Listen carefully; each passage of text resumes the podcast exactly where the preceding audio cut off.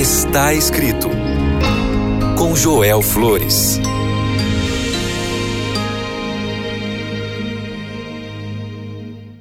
Olá, chegou este momento muito especial e eu estou muito feliz saber que você está ouvindo o programa Está Escrito. Eu sou o pastor Joel Flores e eu quero compartilhar contigo o que a palavra de Deus diz. No livro de Filipenses, capítulo 3, verso 8, diz assim: Quanto ao resto, irmãos, tudo que é verdadeiro, tudo que é honesto, tudo que é justo, tudo que é puro, tudo que é bom, tudo que é de bom nome, se há alguma virtude, se alguma coisa digna de elogio, pense nisso. Sabe que é muito interessante conhecer o poder da mente, porque todas nossas ações se originam ali. Nossas palavras nascem em nossa mente. Nossa mente determina o que somos e o que fazemos.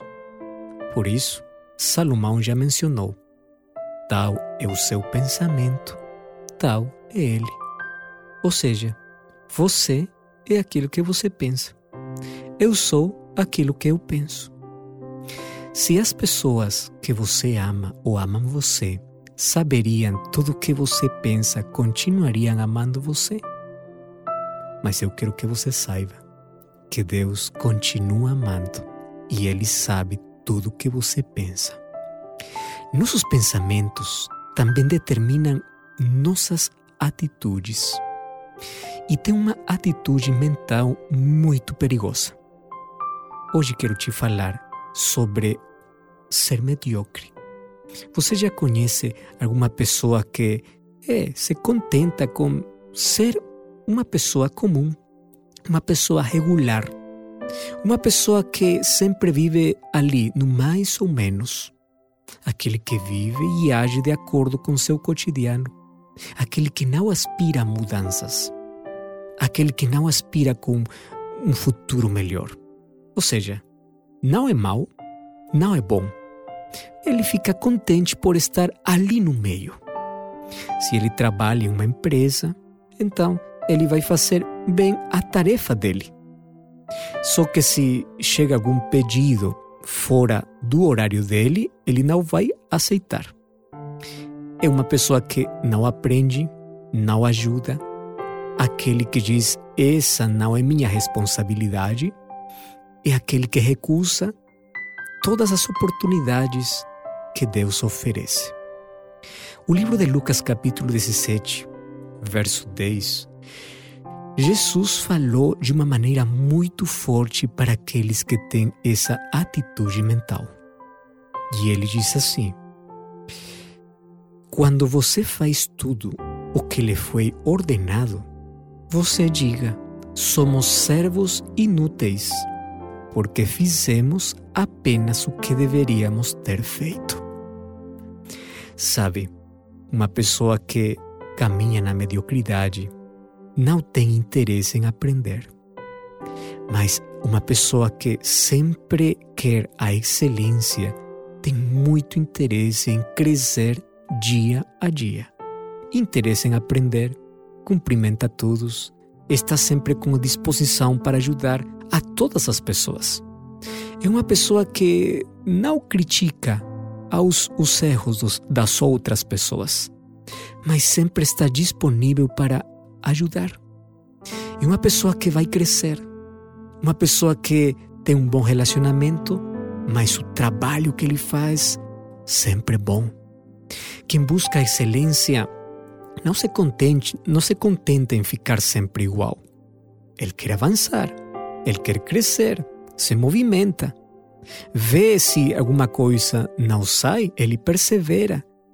Ele confia em Deus, ora e procura sempre, sempre dar o melhor. Ou seja, ele não, ele não está satisfeito com um bem, ele quer excelente. Seu desejo não é apenas passar eh, a tarefa, não, ele quer que seja bem feito. Eu conheço muitas pessoas que, onde estão, sempre fazem um trabalho diferenciado. Você pode estar eh, no colégio, você pode ser estudante, você pode ser professor, você pode ser empregado, você pode ser empresário, você pode ser dona de casa, você pode estar onde estiver, sempre vai ser diferente. Excelência pessoal eh, não é tentar ser melhor dos que os outros, não. Excelência é tentar fazer o seu melhor. Excelência é um esforço guiado por um propósito nobre. Você não está se comparando com os outros. Tampouco tenta ser melhor que os outros. Você tenta ser melhor cada dia. Se você lembra para o dia anterior, se você lembra para ontem, você diz assim: hoje eu tenho que ser melhor que ontem. Excelência pessoal é diferente a ter sucesso ou triunfo. Eu sei de muitas pessoas que podem é, ter um, uma função, podem ter sucesso, mas isso não significa que sempre tem excelência pessoal. Porque excelência se move dentro do coração, dentro da mente. A ação é um meio de aperfeiçoar aquela construção de hábitos nobres que vai levar sempre a avançar na vida. Mas a pergunta é: como eu posso ser uma pessoa excelente. Bom, eu vou te dar algumas dicas muito importantes. Número 1. Um, a excelência começa com conhecimento realista de si mesmo. Você tem que se conhecer quais são os pontos fortes e os pontos fracos. Número 2. Não há excelência sem demanda. Ou seja, não há qualidade pessoal sem esforço. Você tem que superar a preguiça, porque o conforto é, é o começo daquilo que não é excelente. Número 3. Seja honesto consigo mesmo. Não confunda o que você é com o que você gostaria de ser. Por isso é bom perguntar aos outros como eles veem. Isso ajudará a conhecer melhor e que coisas você tem que mudar. Número 4. Excelência envolve repetir boas ações. A força de vontade é adquirida pela repetição de hábitos que exigem esforço. Portanto, você tem que repetir sempre boas ações. Número 5. Agressão, complexos, medos, manias. Essas coisas sempre estão minando a própria segurança e você tem que afastar da sua vida. Número 6. A inveja e orgulho são autodestrutivos para uma pessoa que sempre quer a excelência. Se você quer praticar a excelência e você quer mudar o seu pensamento da mediocridade para a excelência, você tem que tirar da sua mente a inveja e orgulho. Número 7 Dois sintomas de autoestima inadequada. Quais são? Olhar para os outros com ar de superioridade ou de autoconfiança. E o outro sintoma que pode minar sua própria segurança é olhar olhar sempre para você mesmo como inferior aos demais. Você tem que ter uma autoestima adequada. Número 8 Excelência pessoal é um processo de melhoria contínua para banir hábitos negativos e adquirir hábitos positivos. Número 9. Quando você quiser dizer sim, diga. Quando você quiser dizer não, também diga não. Ou seja, você não se sinta mal por dizer sim ou não. Faça isso sempre de boas maneiras. E, finalmente, excelência é a convicção de que, com a ajuda dos outros e a ajuda de Deus, junto com o esforço pessoal, você pode ser melhor cada dia. Mas lembre uma coisa: Deus também quer que você seja excelente em seu relacionamento com Ele. O livro de Deuteronômio, capítulo 28, verso 13, diz que Deus procura e busca pessoas que se rebelem contra a mediocridade, pessoas que aspirem à excelência.